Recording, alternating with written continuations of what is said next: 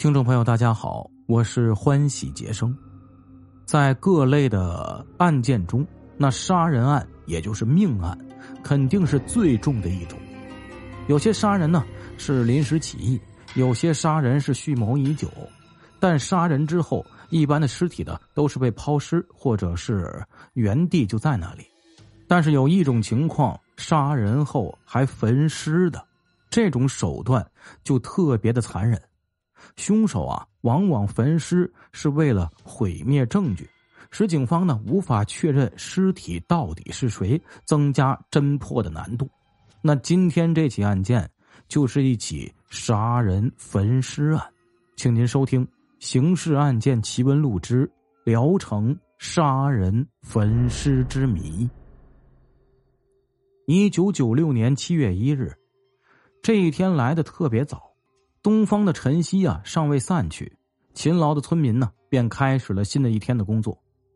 大约早晨五时许，聊城市公安局，也就是现在的聊城市公安局东昌府分局沙镇派出所，急匆匆的走进了一个青年人。正在所内值班的李宝元所长接待了他。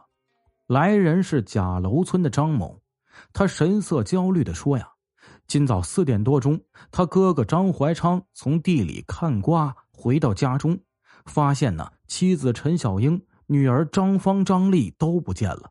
找了几个地方均没有找到，估计凶多吉少，立即叫他呀先到派出所报案。李所长一面做着报案记录，一面派人迅速前往查找。不一会儿，贾楼村干部慌慌张张的来到派出所了，声称。在贾楼村一个地窖里，发现陈小英及其两个女儿的尸体。无疑呀，这是一起特大杀人案。李所长迅速拨通了市公安局刑警大队的电话，并火速带人赶往了贾楼村。贾楼村特大凶案，这一个不祥的消息迅速蔓延开来，给善良人们的心里增添了许多阴影。市公安局副局长郭梦良、刑警大队长郑天奎、教导员王庆珍立即带领刑侦技术人员赶赴现场。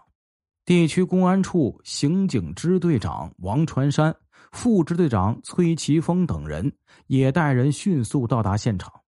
一场由地市两级刑侦技术人员组成的专案组迅速展开了工作。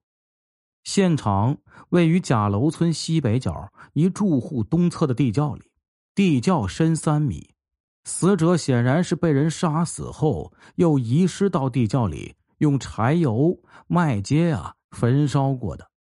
由于地窖缺氧，尸体焚烧并不彻底。侦查员们从地窖中打捞出的三具尸体，分别是张怀昌之妻陈小英及其两个女儿张芳、张丽。经法医检验，死者陈小英头发有烧焦的痕迹，死因系由钝器打击造成颅脑损伤而死的。张芳、张丽两个人头部均有多处钝器伤，颈部有掐痕，但死亡原因却是烟熏而导致的窒息死亡。从地窖里啊，侦查人员提取了一个盛柴油用的小铁盒。从死者张丽的脖子上提取了一件啊秋衣，在死者家与地窖之间的胡同地上多处血迹等。这起特大凶杀案件发生在酷热的夏季，此时正值全国严打期间呢，且杀人焚尸手段残忍，性质恶劣。凶手和死者之间究竟有何深仇大恨呢？甚至连两个年幼的孩子也不放过。侦查员在反复认真的思考着，人们头脑中都画了一个大大的问号。对此啊，专案组决定兵分三路：一路负责现场勘查，进一步提取有关痕迹证物；一路啊，以贾楼张八村为重点，走访群众，排查犯罪嫌疑人；一路围绕死者陈小英本身及家庭展开工作。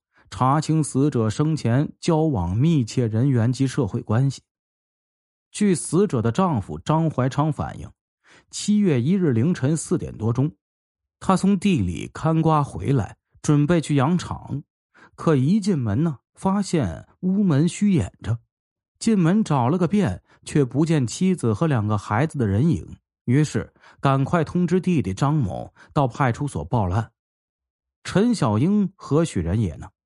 据查呀，陈小英今年二十九岁，比丈夫啊张怀昌整整小十岁。原籍贵州省金沙县人。据说呀，陈小英是个水性杨花的主，生性风流惯了，常和村里村外的一些男爷们打情骂俏，并和多人有奸情关系。早在年轻时，陈小英曾和贵州金沙县的一个男人结过婚，并且有了孩子。后来呢，她开始厌恶了和那个男人的龌龊生活，一夜之间离开了养育她的父母和故乡，又投入了另一个男人的怀抱。可没有多长时间，陈小英又于八五年和张怀昌结了婚。陈小英的到来。给年近三十岁的张怀昌带来了莫大的欢乐。终于有了老婆的张怀昌，整天高兴的合不上嘴，干活有用不完的劲儿。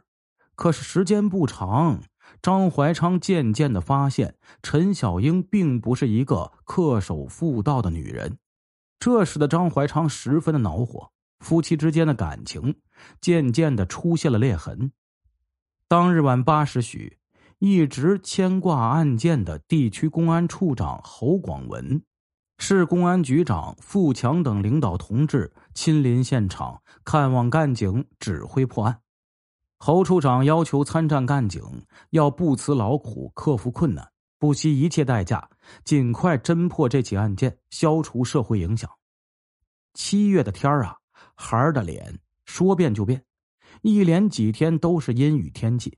这给专案组进村查证带来诸多不便，车子进不去村干警呢就得徒步走访，弄得是满脚泥泞。饿了啃个凉馒头，困了打个盹继续工作，日夜战斗在第一线呢。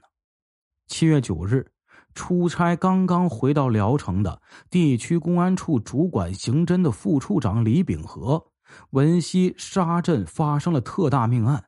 不顾旅途的劳累，直接驱车来到沙镇看望参战干警，帮助分析研究案情，修订侦查方案。侦查工作正在紧张的进行，时间呢在悄悄的流逝。转眼二十多天过去了，侦破工作进展不大。担任破案前线总指挥的地区公安处刑警支队长王传山，市公安局副局长郭梦良。这两位刑警战线上的儒将，成功的组织侦破了一起起重大疑难案件，在刑警战线享有很高的声誉。面对眼前的这起无头案，两人紧锁眉头，茶不思饭不想，心情显得特别沉重。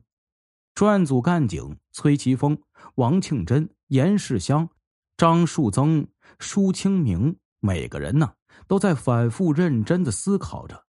难道是侦查方向不对呀？排查不细，真正的凶犯到底藏在哪里呢？他们又重新召开群众大会，设立举报报箱，发动群众提供线索，对重点嫌疑人物重新审查。始终关注着这起案件的地区公安处副处长李秉和、韩斌，面对这种情况，看在眼里，急在心头。这些天来。他们根据专案组调查的情况，一直在思考着，为尽快侦破这起特大案件，鼓舞干警士气。李副处长啊，主持召开了专案组全体人员参加的会议。李处长在听取了办案人员的情况汇报后指出，这起特大恶性案件，作案分子非常熟悉现场情况。由于死者陈小英生前作风轻浮放荡。与多人有两性关系，死者丈夫作案的可能极大，要把张怀昌作为重点进行工作。按照李处长的部署，专案组重新调整了工作措施，对侦破这起案件充满了信心。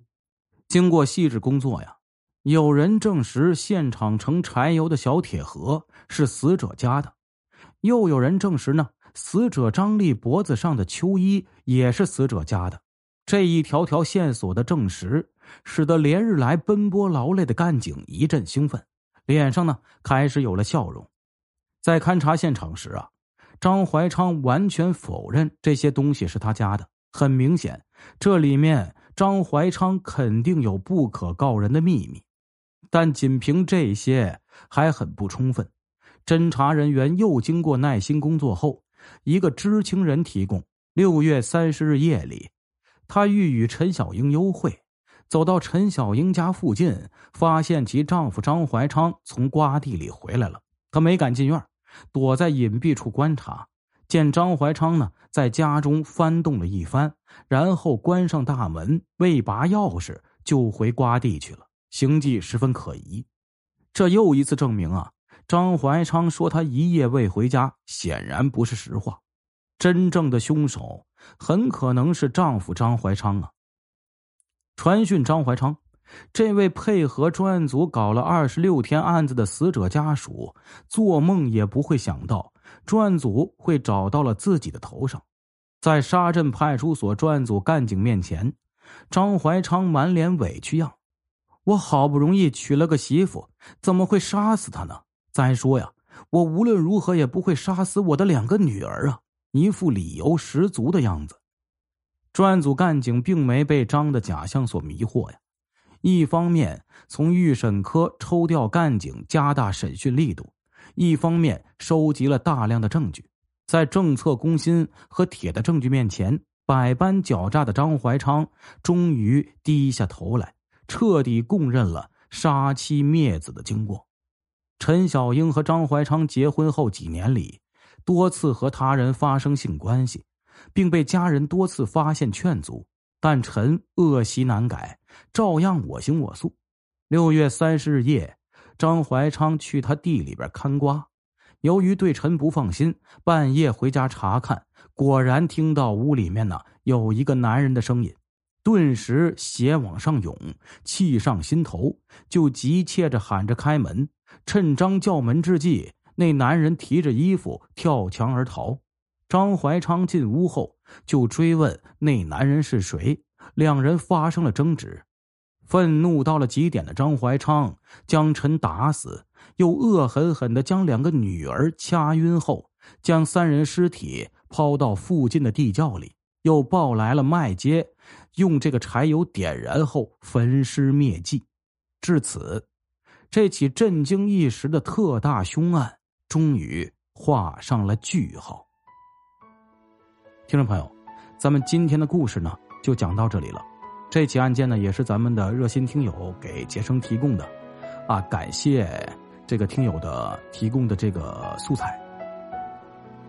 这个妻子水性杨花，丈夫愤怒杀人，啊，又是一起这个情感上的情杀了，可以说。然后这个女人呢也没办法，啊，水性杨花，其实她的丈夫完全可以选择离婚。但是这两个孩子是无辜的呀，为什么连孩子一起杀了呢？这凶手的手段也太过于凶残了。希望这样的事情以后不要再发生。